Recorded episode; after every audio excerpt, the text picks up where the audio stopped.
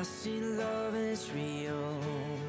It stares me straight from my eyes and it tells me how to feel. 嗨，各位小伙伴们，大家早上好，我是姚老师，欢迎大家来到今天这一期的英语口语每日养成。今天这期节目当中呢，我们会来学习这样一段话，先来听一下。Come to think of it, the other day Paul was talking to Felicia and he was working overtime trying to make Mike sound guilty. Come to think of it, the other day, Paul was talking to Felicia and he was working overtime trying to make Mike sound guilty. Come to think of it, the other day Paul was talking to Felicia and he was working overtime trying to make Mike sound guilty. Come to think of it, the other day Paul was talking to Felicia and he was working overtime trying to make Mike sound guilty. 我突然想到，那一天 Paul 和 Felicia 在聊天，他一直在试图把 Mike 说的非常的可疑。整段话当中呢，我们看一下有比较多的发音技巧需要注意。首先呢，think of it 这三个单词当中呢，会有两处连读，我们可以读成 think of it，think of it，think of it。然后呢，the other day 当中定冠词的发音，由于 other 是一个元音因素开头的单词，所以这里定冠词呢不能够读成 the，而应该读成 the。再来往后面看，and he 当中呢可以有一个不完全失去爆破，会变成 and he，and he。然后呢，看一下末尾这四个单词当中的发音技巧会稍微复杂一些。Make Mike sound guilty。首先呢，make 和 Mike 当中呢有一个不完全失去爆破，而 Mike 和 sound 当中呢也有一个不完全失去爆破，sound 和 guilty 当中呢有一个完全失去爆破，所以呢这四个单词我们会读成 make Mike sound guilty，make Mike sound guilty。Mike, I know in my heart he didn't kill Mrs. Huber. Okay, let's say Mike's a peach and he didn't kill Martha. Who did? I don't know. Obviously a bad guy, somebody really awful, somebody like somebody like Paul Young. Paul? Are you serious? I'm telling you, he's hiding something. He clams up every time we try to ask him about Mary Alice. And then when we found out about Dana, Dana. Who's Dana? Paul and Mary Alice had a baby that died. You're kidding. Zach killed her. Holy crap, who told you that? Paul.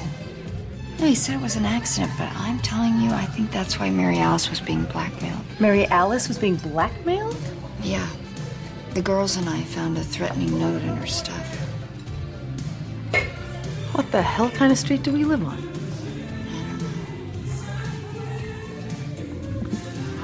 Come to think of it, the other day, Paul was talking to Felicia and he was working overtime trying to make Mike sound guilty. See? Shifting blame onto someone else, that's classic criminal behavior. Oh, I'm telling you, he's up to no good. Zach and Paul are out of town. Maybe we should sneak into their house and do some snooping. I have the key. Oh my god, yes, we should do that. Oh, come on, I was just kidding. No, Edie, this is our chance. We should just go in for 10 minutes. Susan, that's breaking and entering. Martha Huber was your best friend.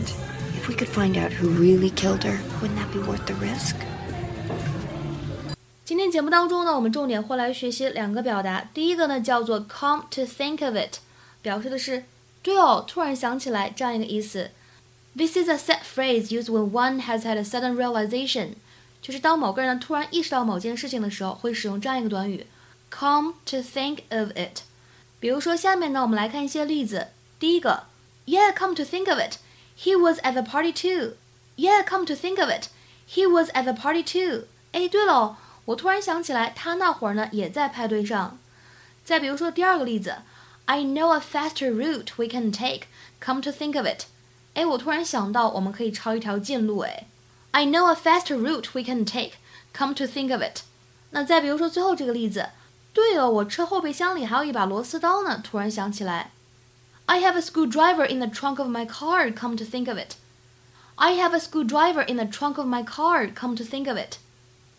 那么今天节目当中呢，还有另外一个短语非常的有意思，值得我们来学习。大家都知道，work overtime 可以用来表示加班，指的呢就是 to be working more hours at one's job than one is scheduled or required to do。那比如说，I've been working overtime all week to get this project done by the deadline。为了能够在截止日期之前完成这个项目，我整个周呢都一直在加班。I've been working overtime all week to get this project done by the deadline。但是在我们今天视频当中呢，明显不是加班的含义，而指的是什么呢？